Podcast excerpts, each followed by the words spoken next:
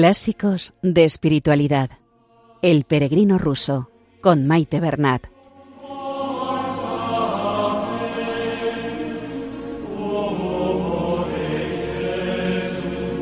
Un saludo a todos los oyentes de Radio María y bienvenidos al programa Clásicos de Espiritualidad con El Peregrino Ruso. Un saludo a María, nuestra Madre, que interceda por nosotros y por el mundo entero ante el Padre.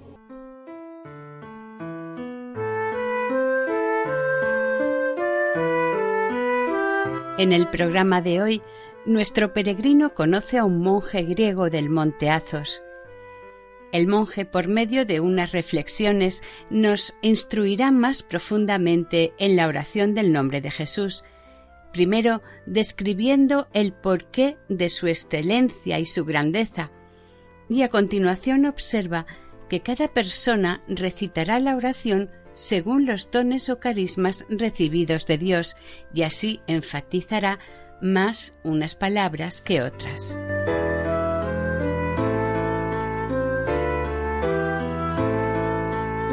Comenzamos la lectura. El peregrino ruso segunda parte, continuación del capítulo 5.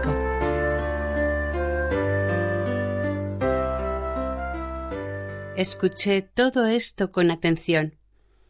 Profundamente conmovido, pedí a este Padre Santo que escuchase mi confesión y me administrase la comunión. A la mañana siguiente Después del don de mi comunión, me disponía a volver a Kiev con este bendito viático, pero el buen padre, que se iba a la Laura por un par de días, me retuvo en su celda de ermitaño por este periodo de tiempo, a fin de que, en el silencio de la misma, pudiese yo entregarme a la oración sin estorbos. Y en efecto, pasé esos dos días como si estuviera en el cielo, por las plegarias de mi starech, yo, indigno de mí, gozaba en perfecta paz. La oración se derramaba por mi corazón tan fácil y tan felizmente que durante aquel tiempo creo que me olvidé de todo, incluso de mí. En mi pensamiento no estaba más que Jesucristo y sólo Él. Al fin el sacerdote volvió y yo le pedí su guía y consejos sobre a dónde ir ahora en mi ruta de peregrino, me dio su bendición diciéndome Inclínate allí ante la milagrosa huella de la Purísima Madre de Dios, y ella te guiará tus pasos por el camino de la paz. Así pues, siguiendo con fe su consejo, tres días más tarde partí para Pocaev. Durante unas doscientas verstas no viajé nada feliz, ya que el camino se extendía a través de tabernuchos y de aldeas de judíos, y raramente me encontraba con alguna morada cristiana. En una heredad observé la presencia de una posada de cristianos rusos y me alegré por ello. Entré para pasar la noche y pedir también un poco de pan para el viaje, pues mis galletas se estaban terminando. Vi al patrón, un anciano de aspecto acomodado, quien, según supe, procedía de la misma provincia que yo, la de Orlov. Enseguida que entré en la pieza, su primera pregunta fue esta ¿Cuál es tu religión? Yo respondí que era cristiano y Bravoslavni. Aclaración.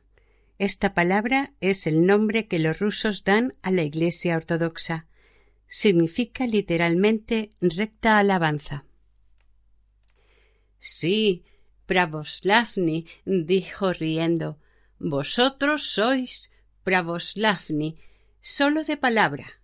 En acciones no sois más que paganos. Lo conozco todo de vuestra religión, hermano. Un sacerdote ilustrado me tentó una vez y lo probé. Me incorporé a vuestra iglesia y permanecí en ella durante seis meses, después de los cuales volví a los usos de nuestra comunidad. Unirse a vuestra iglesia no es más que un engaño.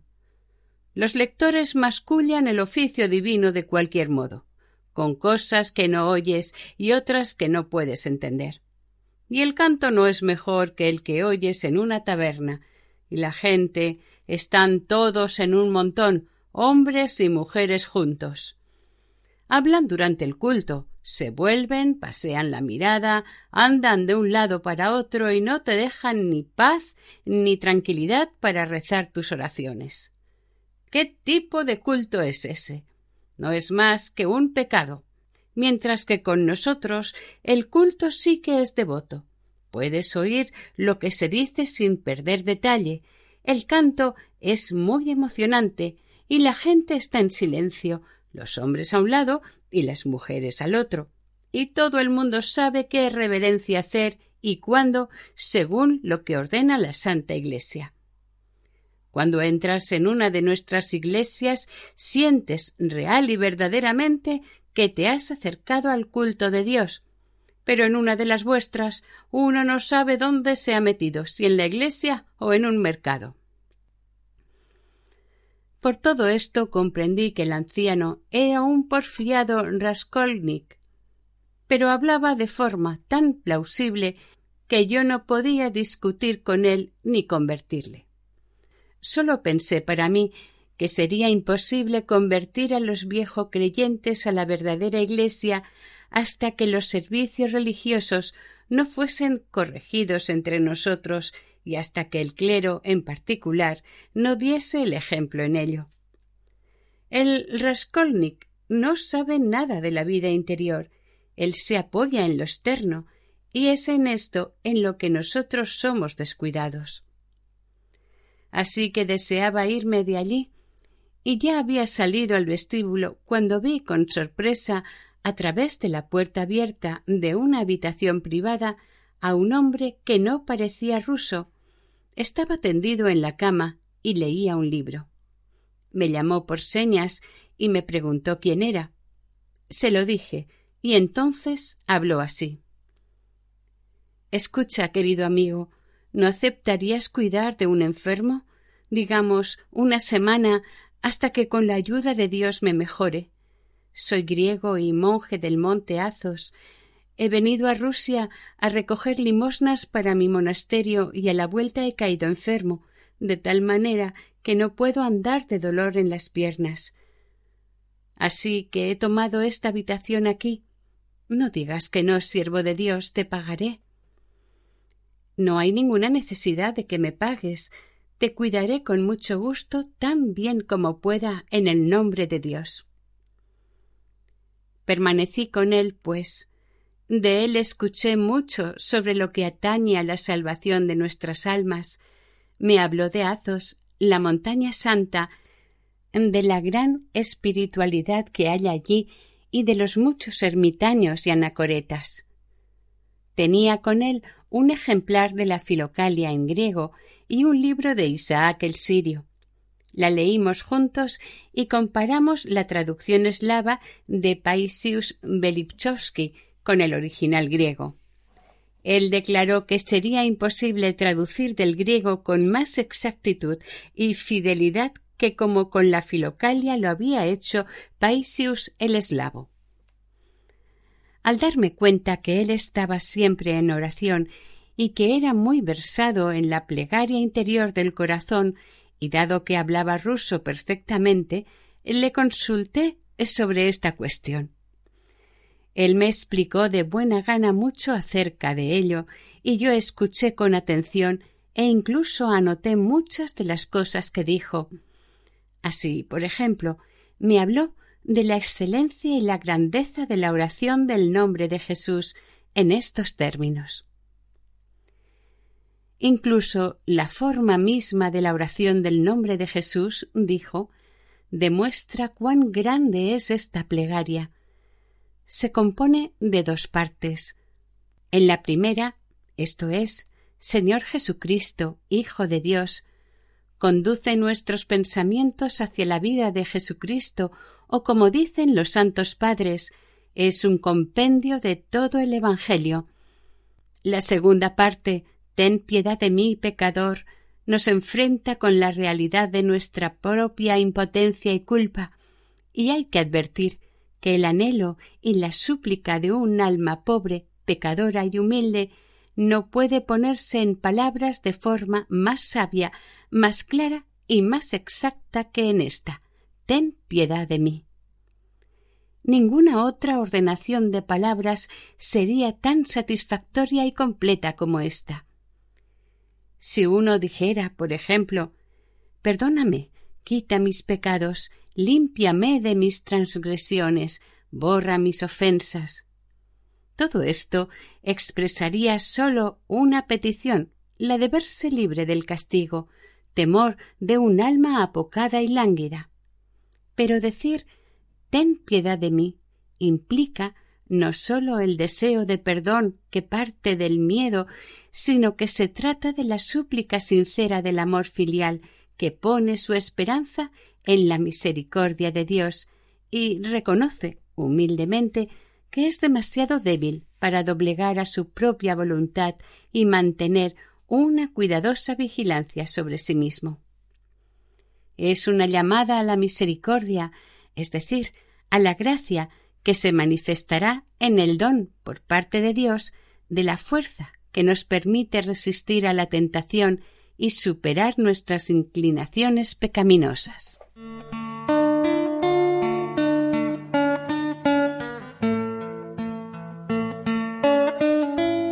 Estamos escuchando Clásicos de Espiritualidad. Continuamos con el capítulo 5 del Peregrino Ruso.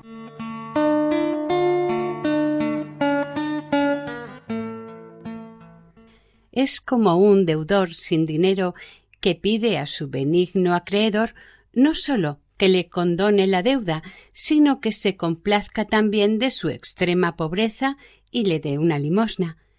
Esto es lo que estas palabras profundas, ten piedad de mí, expresan.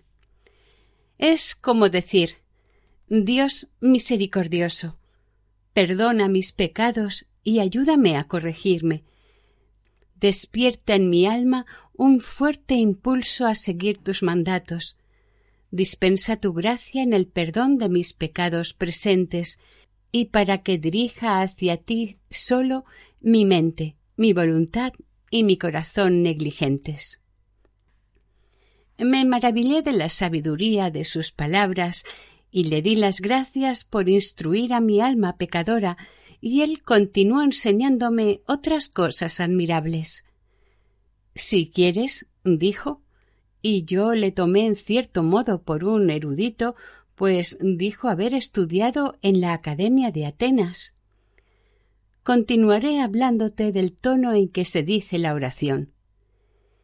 Yo he tenido ocasión de oír a muchos cristianos temerosos de Dios rezarla oralmente tal como la palabra de Dios les ordena y de conformidad con la tradición de la Santa Iglesia la usan tanto en sus oraciones privadas como en la Iglesia.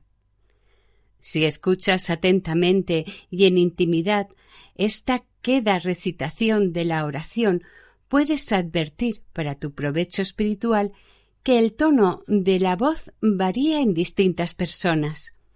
Así pues, algunos ponen énfasis en la primera palabra de la oración y dicen Señor Jesucristo y luego completan el resto en un tono llano. Otros empiezan la oración con voz uniforme y cargan el acento en mitad de la oración sobre la palabra Jesús como si fuera una exclamación y concluyen de nuevo en un mismo tono que al inicio. Otros aún empiezan la oración y la continúan sin poner ningún énfasis hasta que llega a las últimas palabras Ten piedad de mí, donde levantan sus voces en rapto. Y algunos dicen toda la oración con todo el énfasis puesto en la frase Hijo de Dios. Ahora escucha. La oración es una y la misma. Los cristianos ortodoxos sostienen una única profesión de fe, y es noción común a todos ellos que esta oración sublime entre todas, incluye dos cosas el Señor Jesús y la llamada a Él. Esto se sabe que es igual para todos. ¿por qué entonces no todos lo expresan del mismo modo? Es decir, ¿por qué no en el mismo tono? ¿Por qué el alma ruega de forma particular y se expresa con particular énfasis, no en el mismo lugar para todos, sino en un determinado lugar para cada uno? Muchos dicen que esto quizá es el resultado de la costumbre o de la imitación de otros, o que depende del modo de comprender las palabras que corresponde al punto de vista particular, o finalmente que es sólo tal como le sale con más facilidad y naturalidad a cada persona. Pero yo pienso de forma muy distinta acerca de ello. Me gusta buscar en ello algo más elevado, algo desconocido no sólo para el oyente, sino incluso también para la persona que reza. ¿No habrá en esto un impulso misterioso del Espíritu Santo que aboga en nosotros con gemidos inefables en aquellos que no saben cómo ni sobre qué rezar? Y si es por el Espíritu Santo, como dice el apóstol, por el que cada uno invoca el nombre de Jesucristo, el Espíritu Santo, que obra en secreto y da una oración al que reza, puede también dispensar su benéfico don sobre todos, a pesar de su falta de fortaleza. A uno le concede el temor reverencial de Dios, a otro el amor, a otro la firmeza de la fe y a otro la humildad, y así con todos. Si esto es así, entonces quien ha recibido el don de reverenciar y alabar el poder del Todopoderoso, acentuará con especial sentimiento en sus oraciones la palabra Señor, en la que siente la grandeza y el poder del Creador. El que ha recibido la secreta efusión de amor en su corazón se transporta en rapto y se llena de alegría al exclamar Jesucristo, del mismo modo que cierto starets que no podía oír el nombre de Jesús sin experimentar un extraordinario desbordamiento de amor y de gozo, aun en una conversación normal. El inquebrantable creyente en la divinidad de Jesucristo, consustancial al Padre, se inflama de fe aún más ardiente al decir las palabras Hijo de Dios. Uno que haya recibido el don de la humildad y sea profundamente consciente de su propia flaqueza, se arrepiente y se humilla a las palabras Ten piedad de mí, y vuelca su corazón más efusivamente en estas últimas palabras de la oración. Este abriga esperanzas en la amorosa benevolencia de Dios y aborrece su propia caída en el pecado. He aquí, en mi opinión, las causas de los distintos tonos en que la gente dice la oración del nombre de Jesús. Y gracias a esto puedes advertir al escuchar, para gloria de Dios y para tu propia instrucción, qué emoción particular mueve a cada uno, cuál es el don espiritual que cada persona posee. ¿Por qué todos estos signos de dones espirituales ocultos no aparecen juntos y reunidos. Entonces no sólo una, sino cada palabra de la oración estaría impregnada del mismo tono de arrebato. Yo contesto de este modo.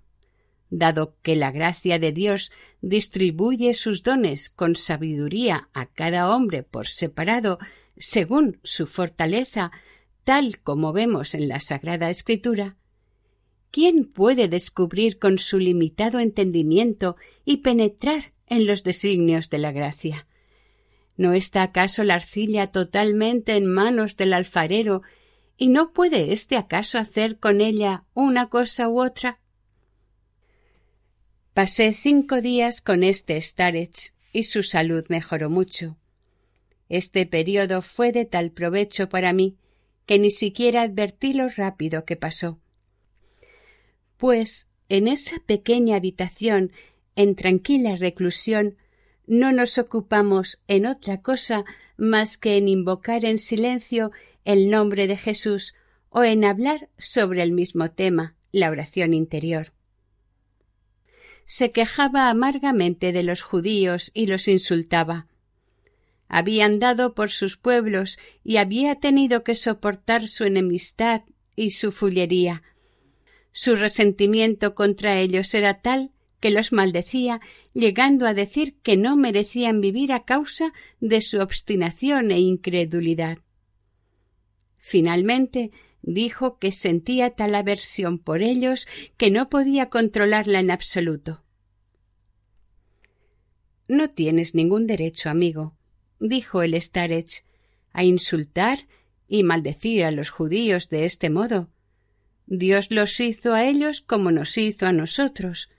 Deberías apenarte por ellos y rogar por ellos, no maldecirlos. Créeme, el desagrado que sientes por ellos proviene del hecho de que tú no estás fundamentado en el amor de Dios y no tienes oración interior como afianzamiento y careces, por tanto, de paz interior.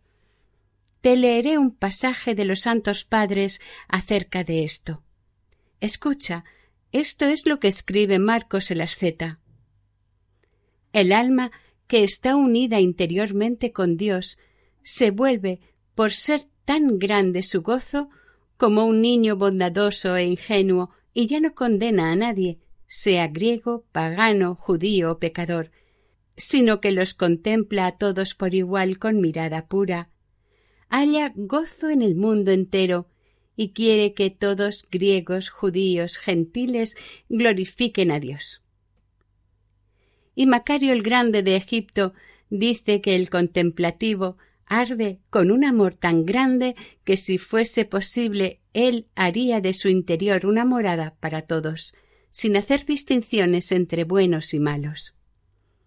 Aquí ves, querido hermano, lo que los santos padres piensan de ello, así que yo te aconsejo que dejes de un lado tu fiereza y mires a todo considerando que está bajo la omnisciente providencia de Dios, y que cuando te tropieces con vejaciones te acuses a ti mismo en particular de falta de paciencia y humildad.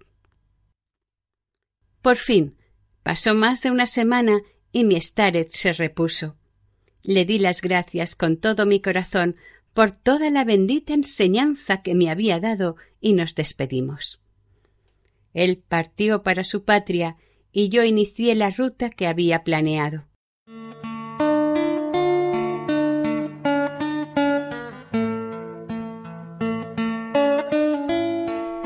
Y hasta aquí el programa de hoy. Continuaremos, si Dios quiere, la semana que viene. Si desean ponerse en contacto con el programa, esta es nuestra dirección de correo electrónico clásicos de espiritualidad En la sección de podcast de la página web de Radio María pueden volver a escuchar el programa de hoy y todos los emitidos anteriormente. También hay posibilidad de descargarlos. Si prefieren adquirir el DVD, pueden llamar al 91 8 22 80 10. Que el Señor y la Virgen les bendigan.